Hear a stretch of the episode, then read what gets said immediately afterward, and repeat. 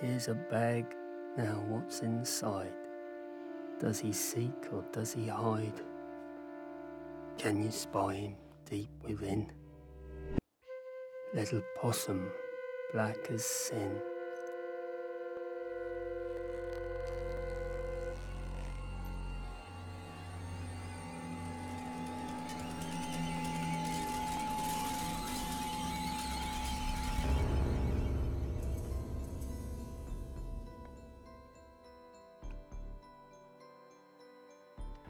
Nos encontramos en una época en la que eh, el cine, específicamente el cine de género, el cine de terror, se encuentra como en una transición, una temporada de, cambios contundentes, alejándonos del cine atascado de, monstruos, de asesinos, de leyendas, de supersticiones, para acercarnos al horror que vive en lo más profundo de nuestro ser.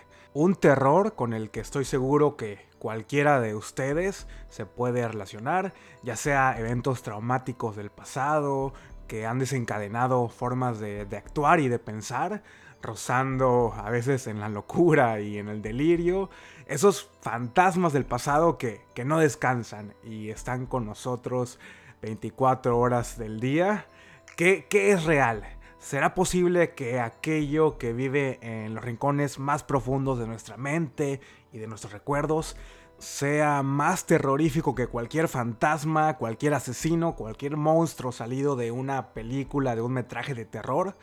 Pues acompáñenme a descubrirlo mientras les platico de estas dos películas que vi recientemente y que me dejaron helado con sus historias. Dos cintas que se aprovecharon de mí y de mi vulnerabilidad emocional y que se han quedado ahí muy presentes una vez que, las terminé de ver. Eh, y estoy hablando nada más y nada menos que de Caveat del año 2020 y Possum del año 2018, que son las elegidas para este nuevo episodio de Planeta Terror Podcast. Así que comenzamos.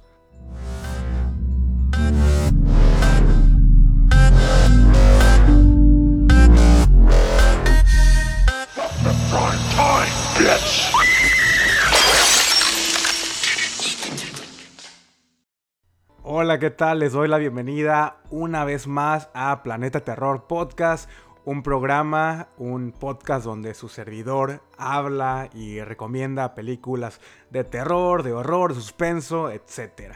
Y me llena mucho de felicidad estar una semana más con, con ustedes acá poniéndonos al corriente con lo más nuevo y reivindicando un poquito aquellas cintas de los últimos años que, pasaron desapercibidas y que me gustaría sugerir al público, a ustedes, para que le den un, vistazo y que queden fríos tal y como lo hice yo con estas, específicamente estas dos, estas dos cintas que elegí para el episodio de hoy.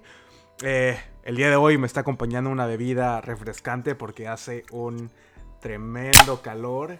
Ya estamos empezando con el veranito, ya se siente, ya se siente la, oleada esta de calor. Y qué mejor que quedar fríos con una muy buena película de terror, quedar helado con estas dos historias que, como les digo, me, dejó muy impactado. Eh, hasta el momento todavía sigo pensando en estas dos películas. Una me gustó más que la otra, pero bueno, vamos a hablar al respecto de eso durante todo el episodio. También es un episodio algo distinto porque me pareció pertinente amalgamar estas dos películas por sus similitudes en cuanto al estilo, el estilo visual más que nada, a esta atmósfera que representan en, sus historias y que ambas podremos decir que escasean en diálogos pero que te logran atrapar con, con esas imágenes, con esas secuencias perturbadoras, esos momentos de, silencio total que van construyendo una tensión enorme y esas escenas, secuencias con una oscuridad que, te hace erizar la piel.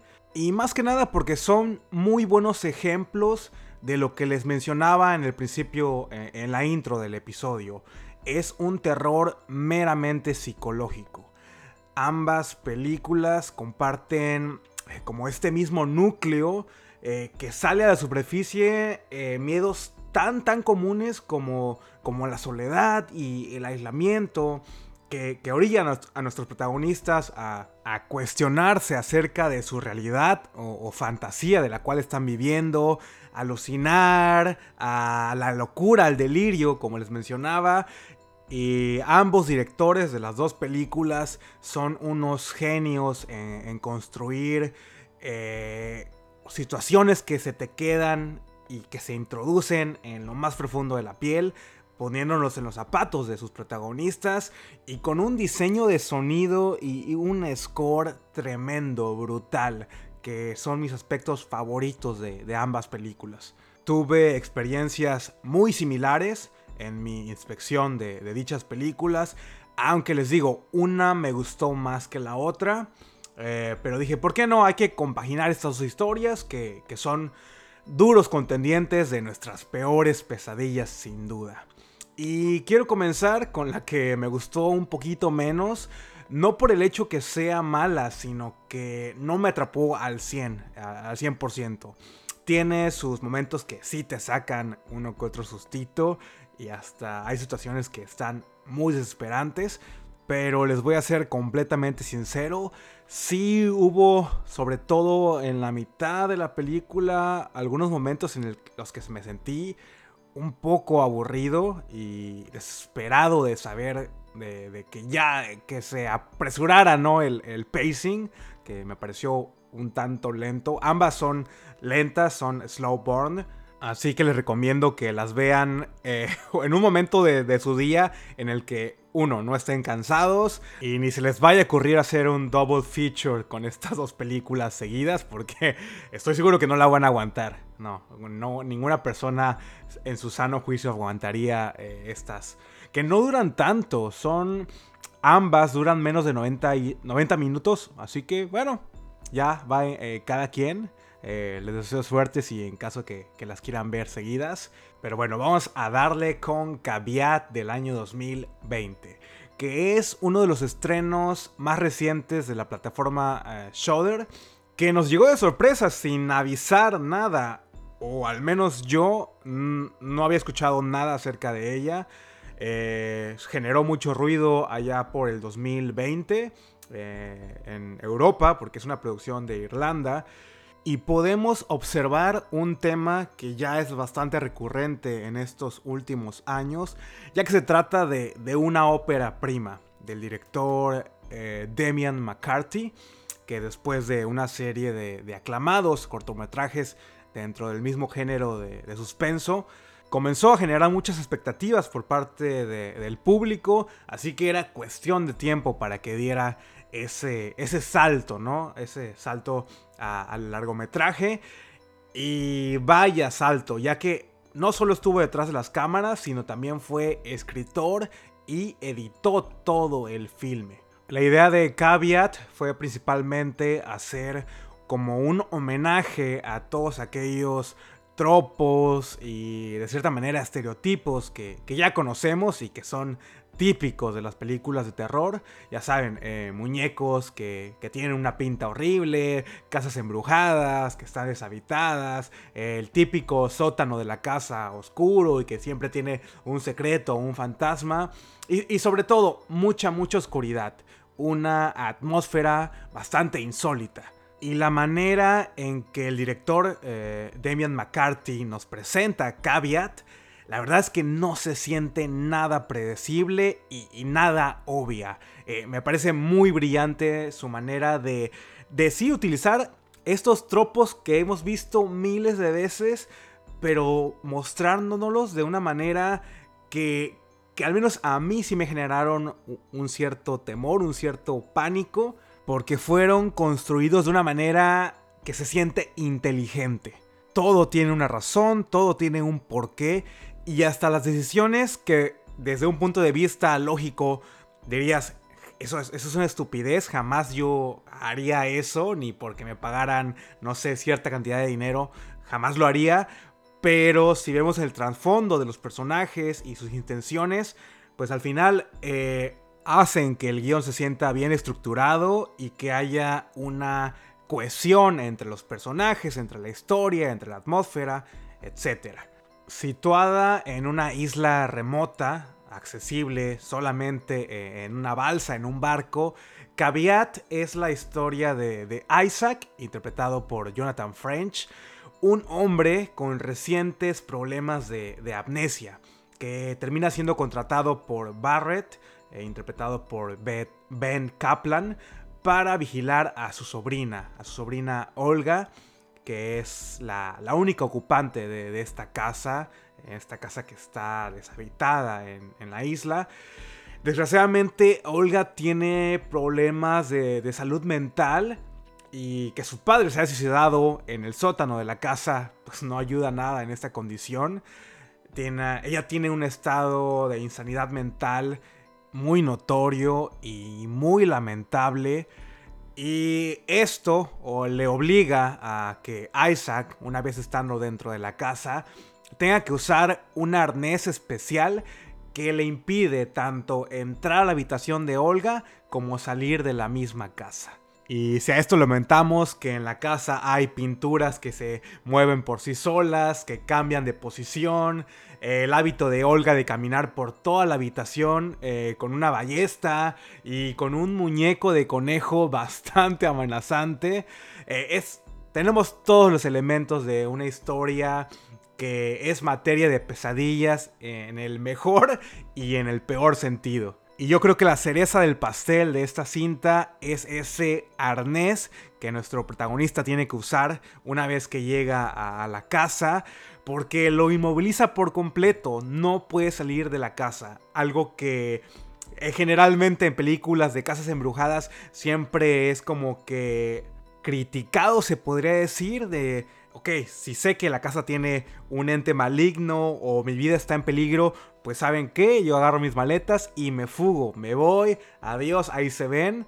Y aquí no, aquí nuestro protagonista está atado a la casa, literalmente, contrarrestando todo lo que hemos aprendido de las cintas de, de terror en los últimos años. Y funciona porque nuestro protagonista, aparte de tener estos problemas de, amnesia y pérdida de memoria, cuando ve la condición de la chica, de, Olga, evidentemente él se, preocupa y, ya no le queda de otra más que aceptar el trabajo aún en estas terribles condiciones, porque prácticamente este tipo es engañado para que cuide a la chica. No se le dice que es en medio de una isla, no se le dice que va a usar un arnés, solamente cuando ya llegó a la casa es que le dan de sopetón la sorpresa, Barrett. Y por si aún no lo han visto, no se preocupen, no voy a estar discutiendo spoilers a lo largo de la película. A lo mejor si lo hago va a ser en los últimos, mm, no sé, 5 minutos de episodio, pero no creo porque en realidad es una película muy nueva, muy reciente, que estoy seguro que la mayoría de ustedes aún no ha visto y sobre todo porque solamente está disponible en Shudder o no sé, en Cuevana, a lo mejor si esté por ahí. Así que si la ven disponible por ahí, pues denle, denle un vistazo, no se van a arrepentir. Eh, al tratarse de un filme que es completamente independiente, bajo presupuesto, el proceso para terminarla y poder estrenarla en el circuito de, de festivales, como comúnmente lo hacen este tipo de películas indies, Duró aproximadamente 5 años entre la financiación, la preproducción, la filmación y la postproducción. La película fue filmada en el sureste de, Irlanda. Si más no recuerdo, fue en el... Eh, no, bueno, no sé si se divide por estados, pero fue en, Cork. Eh, siendo construido un 70% de, de, la locación. Eh, el director comentaba que encontraron una bodega abandonada en la cual construyeron gran parte de, la casa y del sótano y las escenas externas fueron filmadas en una de las islas de, West Cork. Y al ser una película de bajo presupuesto, prácticamente pasamos todo el tiempo dentro de esta misma casa, salvo unas pequeñas escenas eh, de tomas externas de, de, la isla cuando llegan estos personajes y del departamento del protagonista, nada más. Y quiero comenzar resaltando lo que a mi parecer es el punto más fuerte de la película y es el lugar, la locación. E, esta casa, este entorno bastante creepy, bastante eh, escalofriante, una casa que es inhabitable, las paredes tienen hoyos por todos lados, hay mucha suciedad, todo las paredes parecen estar viejas, oxidadas. Podríamos decir que esta casa termina siendo el tercer protagonista de, de la historia y el hecho que ambos personajes, tanto Olga como Isaac, estén limitados a este espacio, la hace aún más claustrofóbica. Y por si eso no fuese poco, le agregamos el típico sótano de casa embrujada. Ya saben, estas tomas que tenemos desde la puerta, donde podemos observar las escaleras que bajan hasta una oscuridad muy profunda. Y al objeto, al item más representativo de la cinta, que es este pequeño muñeco de conejo, como conejo tamborilero, que lo vamos a ver cómo funciona durante los primeros 5 minutos de cinta. Y si buscan información de la película, van a ver la imagen, porque la, creo que el póster y la imagen promocional principal que están utilizando para promocionar la, cinta es el conejo. Y cada uno de estos elementos, junto con el arnés, el cuadro que está en el cuarto de Isaac, que cambia de posición, eh, todo esto le va agregando capas a, una historia que por momentos no sabes si es una historia de fantasmas o es una historia de enfermedad mental o de crisis emocional causada por el encierro y el eh, aislamiento de nuestro protagonista. La actuación de Jonathan French me parece muy sobresaliente sobre todo en aquellos momentos en el que el personaje de Isaac se siente completamente desorientado, incapaz de poder liberarse de lo que está viviendo, de esta situación en la cual se siente atado, literal, muy literalmente. Y conforme pasan los minutos vamos conociendo un poco más acerca de su backstory, la relación que tiene con Barrett y del por qué aceptar este insano trabajo de, verano, posiblemente dudemos un tanto de sus decisiones, sobre todo las decisiones que toma al principio de la película, pero estoy seguro que ya para el final como que todo va tomando un sentido y estos mismos eventos traumáticos por los cuales está pasando Isaac son los que hacen que, que desbloquee sus antiguos recuerdos y que como espectadores nos llevemos una, una que otra sorpresita por ahí. Aparte que el personaje de Isaac nos hace vivir en carne propia y sufrir junto con él este juego de, escondidillas, de casi casi que el gato y el ratón, una situación de, de cacería en la que él es la presa y donde parece ser que no tiene escapatoria. Les digo, es una película que recae mucho en la construcción de, la tensión y de esta atmósfera pues bastante claustrofóbica y en donde, como lo hemos visto en los últimos años, el verdadero horror está no en lo fantasmal, no en lo sobrenatural, sino en las acciones, en las verdaderas acciones del ser humano y de la mente humana tan perversa, tan perturbada, capaz de, hacer hasta lo imposible por obtener un bien propio. Les recomiendo que si van a ver la película, la vean con las luces apagadas, con un, muy buen sonido, un volumen bastante alto eh, y con una mentalidad positiva de, disfrutar al 100 de, de todo lo que envuelve a la cinta, su, atmósfera, su, score, su música, las actuaciones, donde no hay jumpscares, no hay diálogos innecesarios, no hay sobreexplicación. ¿Se van a quedar con dudas al final? Claro que sí, porque no es perfecta, pero son 5 años que envuelven a toda esta producción. Cinco años de planear, de conseguir dinero, de, de, filmar, editar, para que una persona diga, ay no, esto es lo peor, es aburridísimo, no me gustó para nada, bla, bla, bla, cero puntuación. No, no lo es. Yo le doy créditos a Caviat por ponerme en una situación en la que jamás y nunca me hubiese imaginado poder estar. Y gracias a estos 90 minutos. Ahora, no sé, solamente de imaginarme estar en la situación de Isaac utilizando este arnés, eh, me, me, friquea, me da, me da pánico, me da estrés. Y hay una secuencia en particular que no quiero spoilear nada, pero eh, tiene que ver con una parte eh, del cuerpo humano que es fracturada a propósito. Y oh, nada más de pensarlo me están sudando las pinches manos. Es. No, no pude con esa. no pude con esa escena. La verdad es que odio ver ese tipo de secuencias en cualquier tipo de películas, ya sea de terror, de acción, etc. Y ya para ir concluyendo con este primer segmento, les soy sincero, no soy fan del final. El tercer acto en realidad no me atrapó tanto, a pesar de que es el que tiene una que otra escena como más apegada al cine de, terror como lo conocemos. Y ese mismo hecho de que lo sobrenatural tome más presencia durante este último acto, durante el cierre de la cinta, a lo mejor es lo que a mí me decepcionó un, tanto, no, sé, estoy conforme con el resultado, estoy feliz con el desenlace que tiene nuestro protagonista o que tienen o desafortunadamente tienen nuestros protagonistas, nuestros personajes principales.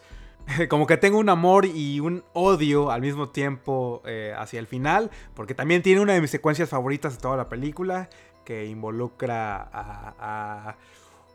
no quiero dar spoilers, pero a, a un personaje por ahí que está escondido.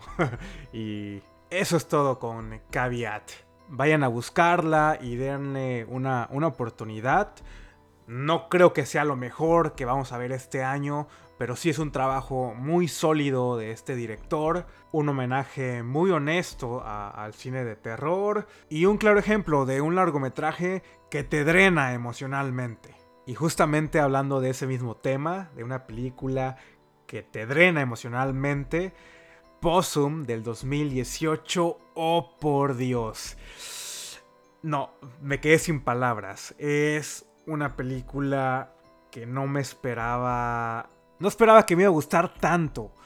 Y hasta me da coraje de saber que han pasado tantos años y yo apenas la descubrí. Creo que fue la semana pasada o hace dos semanas, no recuerdo muy bien, que estaba por ahí pendejeando en Facebook y tengo soy parte de un grupo de cinéfilos, algo así, ya saben, típico de que no tienes nada que hacer y te vas uniendo a grupos solamente para pasar el rato y el chico que es administrador de este grupo publicó, recomendó la cinta Possum del 2018 y subió cuatro imágenes de la película. Y solo esas cuatro imágenes fueron necesarias para convencerme sobre todo porque eh, no es que le tenga fobia a las arañas, no es que le tenga un miedo así exorbitante, pero en realidad es que no, no me gustan tanto. Más que un miedo me generan ansiedad y una de estas cuatro imágenes involucraban a eso, a una araña gigante con las patas más asquerosas que he visto en una, en una película. Y cuando me pongo a ver detalladamente el cuerpo de esta araña y veo que su rostro es como una cara de, de un muñeco, casi una figura humanoide, bastante creepy, de, de pesadilla, dije, no, le tengo que dar oportunidad a esta película, tengo que ver esto, pero ya. Y no sé si fue esa misma noche el otro día que, que la conseguí por ahí por, por los bajos mundos del internet. Porque la, busqué por Amazon y no estaba, no está disponible creo que en ninguna plataforma de streaming, ni en Tubi, ni, ni en Amazon Prime, ni en Netflix, obviamente. Y la comencé a ver como a las como 6 de la tarde, 7 de la noche más o menos, no tan oscuro, pero sí ya una hora en la que ya ver películas de terror pues es más apetecible. Y se los juro que me hubiese gustado haberme grabado mis reacciones, eh, todas esas expresiones faciales que hice mientras estaba viendo Possum y un salto que di, un, sustato, sustato, un sustazo que me metió esta película que yo creo que sí es, es el top, no sé si el número 2, número 1 del grito más el grito más intenso que he dado eh, en una película de terror. Yo creo que mis vecinos hasta llamaron a la policía de haber escuchado mi grito de, pánico. Fue eh, toda una experiencia ver, ver Possum, toda una montaña rusa de, de emociones. Me sentí cansado, me sentí usado. Y esa película me abufeteó porque todo lo que yo creía que iba a pasar no pasó, no es para nada predecible. A menos que sí le vayas poniendo mucho cuidado a esos pequeños detalles que hay aquí y allá. Pero en general, no sé si les podría decir que fue una experiencia placentera. No lo fue. Fue todo lo contrario. Pero de eso se trata el cine de género. Esta movilización de sentimientos a tal grado que te llegas a sentir hasta incómodo de, lo que estás viendo y es una cinta que te deja una marca.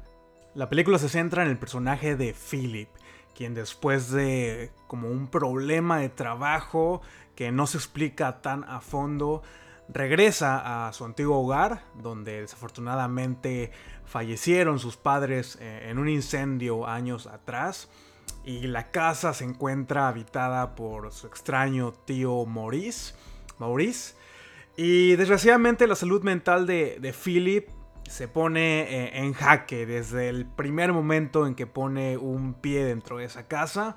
Además lo vemos cargando en todo momento con una, una maleta, una, una, bolsa que contiene una horrible marioneta de, araña con rostro humanoide, que es el, eh, la llamada Possum.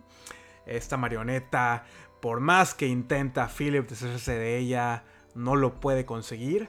Así que en pocas palabras e, es eso, una historia sencilla en la que vemos al personaje de, Philip, nuestro protagonista, lidiando con todos los sentimientos, emociones encontradas en el momento que, llega a la casa, de los traumas por los que ha vivido durante toda su vida. Eh, no quiero meterme tanto en spoilers, pero poco a poco vamos conociendo un lado más humano de, Philip y nos vamos envolviendo junto con él eh, eh, en esta historia que toca de una manera muy inquietante los traumas del pasado y el afrontarlos. La película es una producción de Reino Unido dirigida por Matthew Holmes quien a pesar de ser conocido por su carrera en su mayoría por papeles cómicos en series de televisión, de, comedia, sitcoms, siempre ha, sido un gran fanático del cine de, horror, así que decidió combinar su pasión por la escritura, que anteriormente había escrito algunas historias cortas para una antología que no recuerdo muy bien el nombre, pero fue donde, primero, donde primero se publicó la, historia corta de, Possum. Y la idea central en la cual se basó eh, Matthew Holmes para llevar a cabo su primer largometraje fue uno de los clichés más comunes del cine de género, que son los muñecos de ventríloco, las marionetas, los muñecos medios creepies y teniendo muy en mente que le quería hacer un homenaje al cine mudo, pero con una estética mucho más moderna. Y es por eso que la película tiene muy pocos diálogos, pero los que tiene son más que suficientes y sobre todo si hablamos de esa interpretación magnífica por parte de los dos protagonistas principales. Así que lo que comenzó como una historia de terror cortita, en 2016 creo fue que el director eh, decidió comenzar a trabajar en esta adaptación cinematográfica de, Possum. Por ahí escuchando algunas entrevistas eh, mencionaba que se inspiró mayormente en el trabajo de George Romero de la película Martin de 1978 y también tomó prestadas muchas ideas del expresionismo alemán de los años 20, que es una corriente precursora a todo lo que conocemos actualmente, sobre todo en el cine de, género, de cómo de manera subjetiva nos mostraban la naturaleza del ser humano, de la mente humana, de esos sueños, de los miedos, y con una estética visual cuyo único objetivo es hacerte erizar la piel. Y no les voy a mentir, Possum es exactamente eso. La película está protagonizada por un irreconocible Sean Harris. Y también tenemos la participación del villano favorito de, de todos, Alan Armstrong. Alum Armstrong. A lo mejor a Sean Harris lo pueden ubicar por su actuación en Prometeo, en Prometheus, del año 2012, esta precuela de, Alien, de Riddle Scott, donde la hace de uno de estos científicos, creo que son los dos primeros que llegan a, a la cueva y descubren la cabeza tallada de piedra gigante y los miles de como de vasijas, tarros con esas pequeñas sorpresas dentro de ellas. Y su personaje no tiene un desenlace muy satisfactorio que digamos, pero podemos ser testigos de lo buen actor que es este Sean Harris, porque prácticamente su personaje en Prometheus es lo opuesto a lo que está interpretando aquí en Possum, como Philip. También lo pueden conocer o lo pueden identificar como Solomon Lane en las dos últimas películas de, Misión Imposible. Yo no los he visto, pero estoy seguro que pues, es una saga bastante conocida. Y a lo mejor alguno de ustedes lo, lo reconocen estas películas. A Alun Armstrong eh, lo pueden conocer por su amplio repertorio. Sale en Sleepy Hollow, El jinete sin cabeza de 1999, con Tim Burton, bueno, dirigida por Tim Burton, con Johnny Depp y Christina Ricci. Eh, sale en Corazón Valiente de 1995, eh, Van Helsing del 2004, La momia regresa del 2001 y hace en su mayoría, casi en todos sus papeles, son de villano. Y, cómo no, si tiene toda la pinta de ser una persona bastante malota, con una mirada bastante perturbadora. Y en Possum no es la excepción. Es el villano, un antagonista muy repugnante. Y yo me quito el sombrero ante la actuación de, este señorón porque fue el complemento perfecto ante la actuación de, de Sean Harris son polos opuestos y a pesar de estar interpretando a familiares con un lazo de sangre que no solo comparten eh, esa casa y su triste pasado y su amor por las marionetas, tanto Harris como Armstrong hacen un trabajo excepcional. Son una de las mejores interpretaciones de las que he sido testigo en, en los últimos años. Sobre todo porque desde el segundo uno notamos que hay algo extraño, algo mal en el personaje de, Philip. Su comportamiento es tan bizarro que te hace sentir hasta incómodo, como de querer alejarte de él.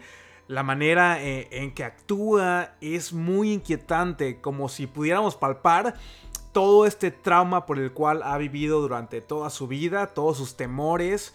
Su mirada parece estar como perdida y refleja una, una tristeza que, que traspasa la pantalla.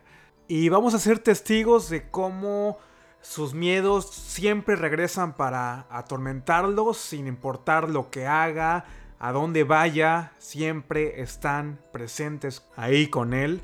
Van a notar que tiene como una postura algo infantil, la manera en que camina y la manera en que corre, con los hombros recogidos hacia eh, el frente y la manera en que se dirige a las personas adultas, hay algo extraño, como si se tratara de, como de un niño en un cuerpo de, una persona adulta.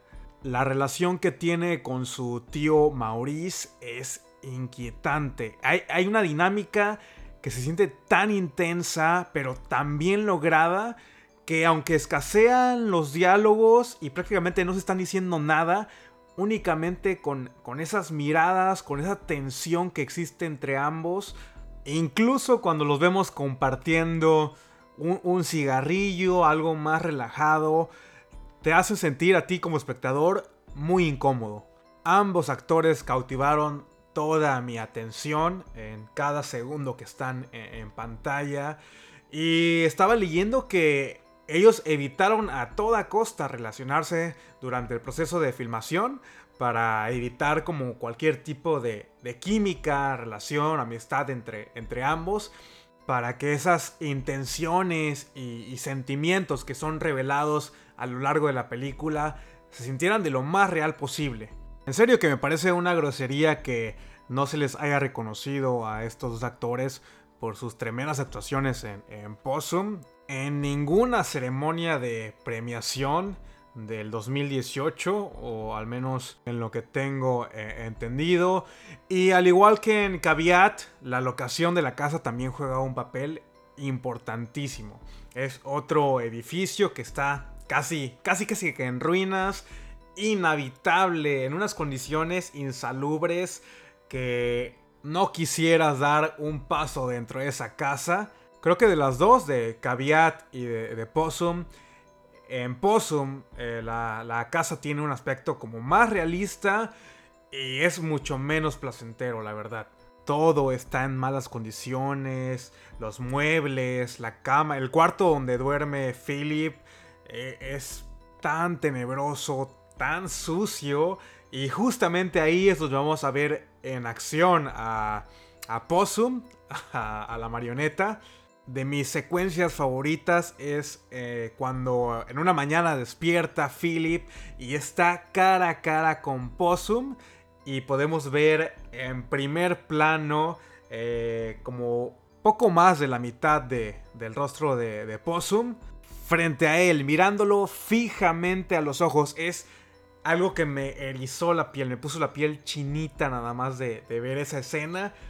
Y durante todo el filme nos van dando esas pequeñas pistas de lo que pudo o no pudo haber ocasionado ese, ese trauma tan severo en la vida de, Philip.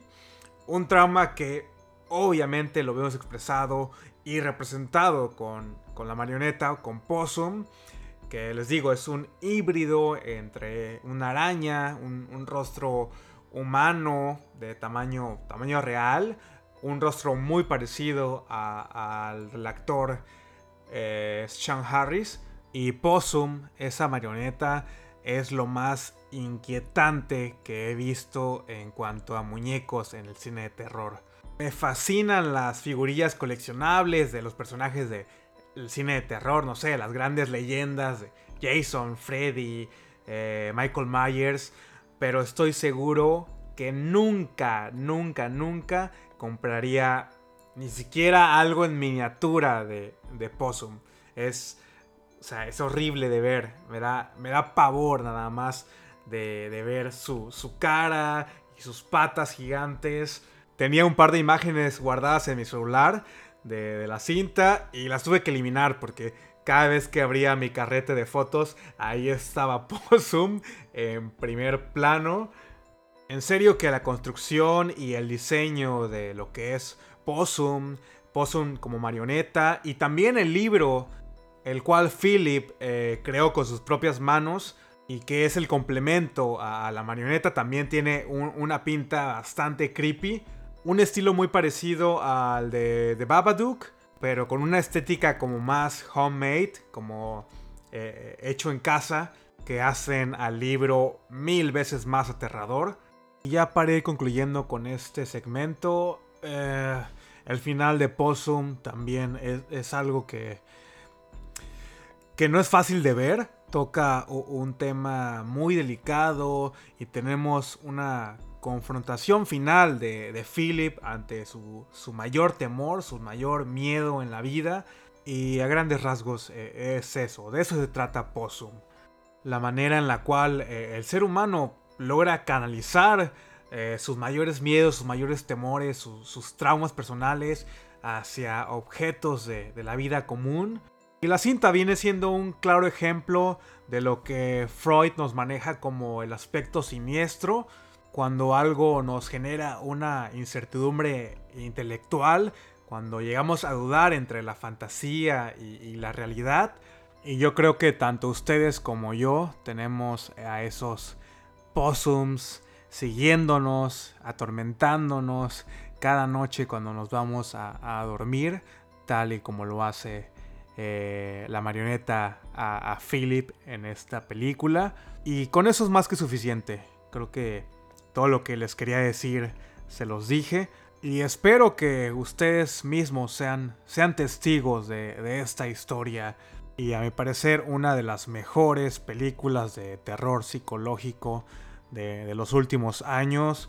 Muy, muy a la par de, de Hereditary, Babadook, The Witch.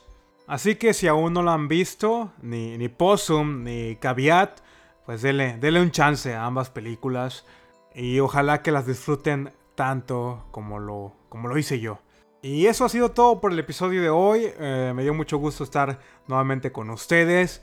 La próxima semana, eh, a lo mejor si mis tiempos y mi agenda ocupadísima me lo permite, eh, voy a estar haciendo un episodio especial de The Neon Demon, protagonizada por Elle Fanning y, y por mi crush de toda la vida, Jenna Malone. Así que esperen próximamente ese, ese episodio. El demonio de Neón del 2016, creo. Ah, no, no recuerdo. Esto ha sido Planeta Terror Podcast. Mi nombre es Iván y nos escuchamos hasta la próxima.